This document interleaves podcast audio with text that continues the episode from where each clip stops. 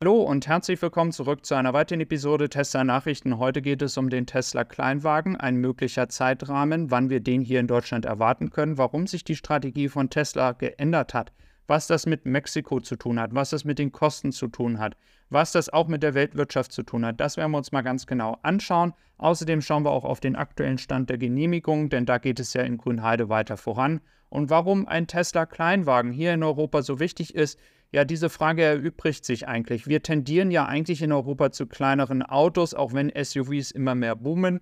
Und 17,2 Prozent bei den Neuzulassungen Anteil von Elektroautos in Europa ist ja schon mal sehr gut, aber es muss noch eine breitere Masse erreicht werden. Es gibt jetzt immer mehr Autobauer, die Kleinwagen vorstellen, zum Beispiel Citroën hat das gemacht.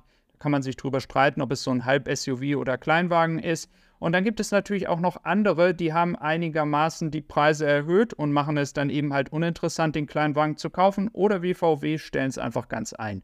Und das sind natürlich Dinge, die nicht so gut sind, aber Kleinwagen werden weiterhin gebraucht. Und das ist eben halt der Punkt. Und Tesla könnte hier zeitnah auch in Grünheide loslegen. Und der Grund dahinter liegt bei einem Strategiewechsel, der dazu führen kann, dass es noch schneller geht. Als allererstes müssen wir aber erstmal festhalten, dass heute am Montag entsprechend äh, die Erörterung stattfindet. Es gibt ja tausend Einwendungen. Es geht hier ja unter anderem um das Thema Wasser, da blicken wir auch gleich nochmal drauf. Und natürlich ist für Tesla eine Expansion in Grünheide oder auch eine Expansion der Fabrik in Austin oder Shanghai viel, viel günstiger, als eine ganz neue Fabrik in Mexiko aufzubauen. Und darauf blicken wir auch gleich nochmal, warum das der Fall ist. Ja, es geht unter anderem um das Thema Wasser und da gibt es interessante Kommentare zu, zur Fabrik hier in Grünheide. Denn insgesamt ist der Wasserverbrauch tatsächlich sogar im gesamten Gebiet seit 2020 um 5,3 Prozent gesunken. Das ist schon mal ein gutes Ergebnis. Außerdem ist es so, dass im letzten Jahr 0,3 Millionen Kubikmeter an Wasser ähm, verbraucht worden sind. Das ist nur ein Sechstel dessen, was man beantragt hat von 1,8 Millionen Kubikmetern pro Jahr. Man muss fairerweise sagen, im letzten Jahr war die Produktion natürlich noch nicht so hoch. Da ist man natürlich noch nicht bei einer Kapazität von einer halben Million Autos gewesen. Wenn man sich jetzt dieses Jahr nimmt und nimmt die 4000 Autos pro Woche als Durchschnitt, das kann auch schon einen Ticken weiter oben sein, hat man pro Auto ca. 2,3 Kubikmeter Wasser ähm, verbraucht. In den Genehmigungen wiederum hat man bei einer halben Million Model Y damals sogar mit 3,6 Kubikmetern gerechnet. Wenn man es also jetzt geschafft hat, in der Produktion sogar noch weniger Wasser zu verbrauchen und dem Versprechen, was man damals gegeben hat, es zu schaffen, sogar die 1,8 Millionen Kubikmeter für noch mehr Autos zu nutzen, dann könnte die Genehmigung natürlich noch viel schneller stattfinden.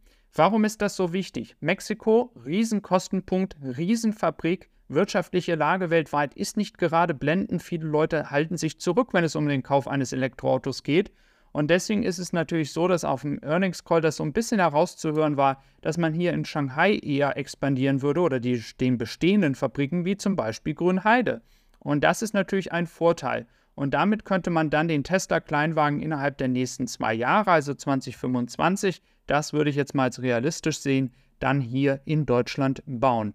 Das hat einen riesen Vorteil. Man hat ja schon eine Lieferkette hier. Man kann diese Lieferkette weiter ausbauen. Und in China kann man dann expandieren. Die sind ja nun in China sowieso sehr schnell und kann dann von dort in die Exportmärkte und in China selber weiter ähm, ausliefern.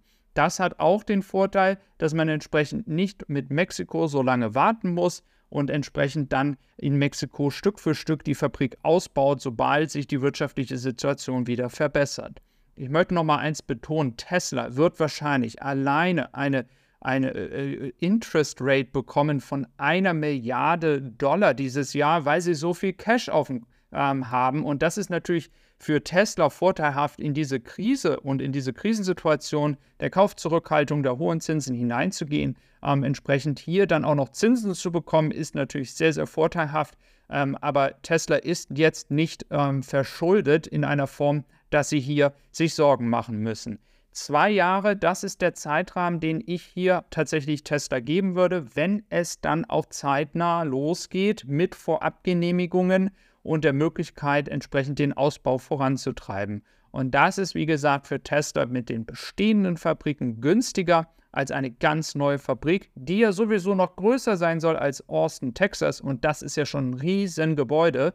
Das würde tatsächlich dann einfach in Mexiko zu viel Geld verschlingen, unnötig und natürlich dann auch die Aktie riskieren. Auch zum Thema Aktie kann ich dir gleich noch was sagen. Die Dramaturgie nach dem Earnings Call ähm, war ja sehr, sehr groß.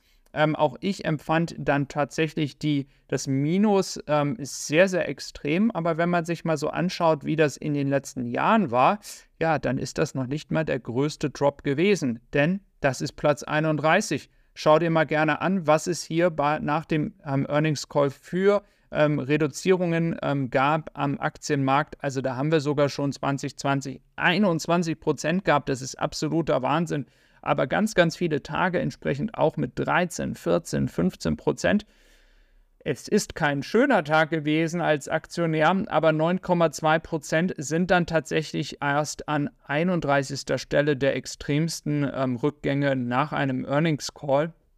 Es gab viele enttäuschende Kommentare über den Earnings Call, aber das, was man mitnehmen kann, ist, dass man entsprechend hier weiter an der neuen Plattform arbeitet und dass es wahrscheinlicher geworden ist, dass die Fabriken in Shanghai und Grünheide expandiert werden und Mexiko in diesem Falle einfach ein bisschen in den Hintergrund gerät, was ich als Unternehmer auch verstehen kann, dass Tesla dieses macht. Es macht mehr Sinn. Außerdem habe ich mich sowieso gewundert, warum Mexiko bevorzugt wird, wenn doch der europäische Markt einfach der ist, der tatsächlich einen Kleinwagen so dringend braucht. Und da muss ja auch Tesla wettbewerbsfähig bleiben. Und wenn die Konkurrenz andere Autos, Kleinwagen auf den Markt bringt und von Tesla nichts kommt, dann ist das ein ähm, ja, Wettbewerbsnachteil, den Tesla sicherlich jetzt nicht ähm, sich leisten kann langfristig in Europa, denn es ist nicht so, dass alle anderen nur schlafen.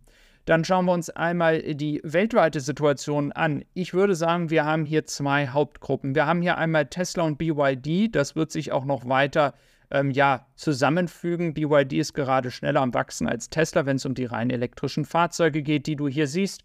Und dann gibt es noch eine zweite Gruppe, und zwar SAIC und Volkswagen. Und danach ist dann schon ein größerer Abstand auf Hyundai, ähm, GAC, Geely, Stellantis, BMW, Mercedes.